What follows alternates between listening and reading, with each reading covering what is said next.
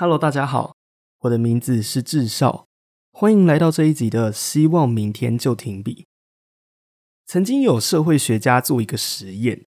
他想要在社区里面贴上小心驾驶的牌子，所以这位社会学家他挨家挨户的去请愿，去问当地的居民到底愿不愿意树立这一个小心驾驶的牌子。当地居民可能觉得会妨碍风景，所以多半都采取拒绝的态度。于是，这位社会学家头脑一转，想说：“好，不要立牌。如果你们不要立牌，那我们就做一个简单的调查就好了。你只要在这一封这一区适不适合放景观牌的请愿书上签名就 OK。”这位社会学家去那个社区绕了一圈之后，要到了很多很多的签名，一直到了明年，他再次向当地的居民还有附近的社区提出，愿不愿意在他家附近种下小心驾驶的立牌的时候。居然大多数的居民都同意了。这次我想要分享登门槛效应。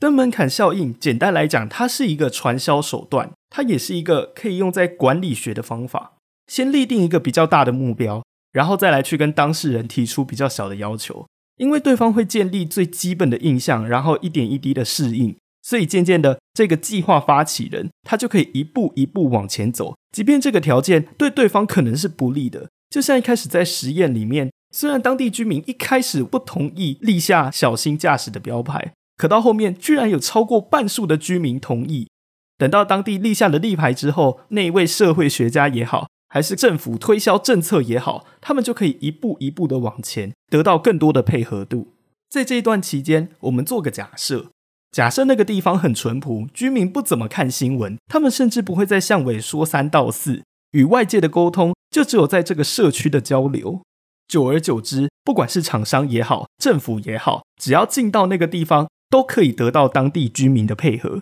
这就是登门槛效应最终极的运用。它也同时需要有一点被动式的外在条件。一旦有一个居民听到政府阴谋论，或者是听到那个社会学家可能在做邪恶的实验的时候，当地的居民可能就会开始反抗，产生不同意的现象。试想看看。如果今天你拟定了一个传销政策，可是那样商品你一直都卖不出去，于是你就立一个比较小的标的，比方说免费试吃、免费试用，等到大家用习惯了，再慢慢提出它的价值，对方会有很大的几率会买单。直到某一天，可能这个商品发生了一些技术性的失误，被新闻媒体报道出来，这个时候店家会流失一部分的客群，可是，在这一群消费者之中，也有比较忠心的消费者。跟比较没有那么热衷，完全是凭兴趣在采购的消费者，这个时候对于那些忠心的消费者来说，虽然他的忠心并没有办法为他换来什么，除非那个商品真的是有持续推陈出新之类的，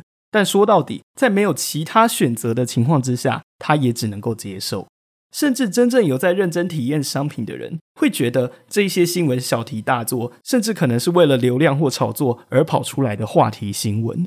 当消费者产生这样想法的时候，就是我们常听过的心理防卫机制。你明明知道那样东西对你不完全是好的，明明知道长期来看也不会让你变得更好，但是在没有外在资源还有其他选择的情况下，最后还是只能够待在那边。而对方也因为你已经习惯了他的条件，所以他可以一而再、再而三、再提出更积极、更侵略性的要求。在我刚开始认识我学姐的时候，她总是用一副很调侃的语气跟我说话，都跟我说：“你就是因为这个样子，所以事情才会变成这样。你到底要讲几次才懂？就是告诉你不可以这样子啊！如果你拒绝我的想法，在你拒绝我想法的同时，你有没有想过为什么我要花那么多时间在你身上，动不动就在骂我？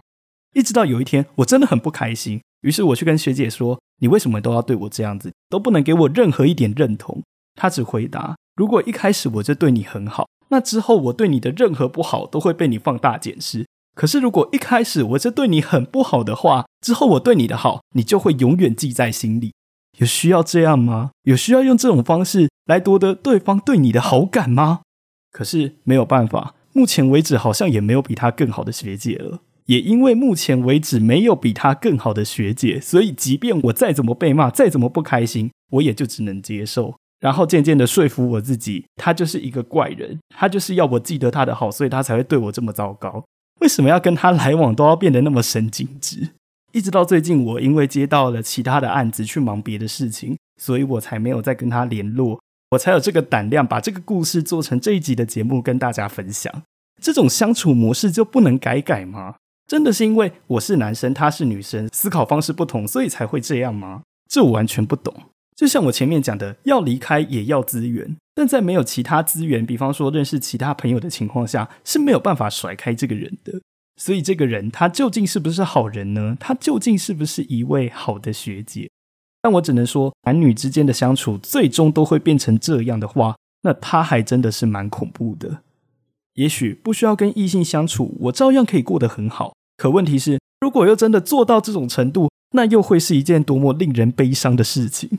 如果你有这种被登门槛效应困扰的问题，感情也好，工作也好，生活也好，要么就说服自己，这个状况对现在的你来说，长期下来看是最好的；又或者就累积足够的资源，然后离开。但拖得越久，离开的成本也会越高，全在一念之间，就看你怎么做。既然做了这一集，我也不怕被他听到，大不了吵个架就好啦，他还能拿我怎么样呢？我们这一集就到这里，我们下集再见。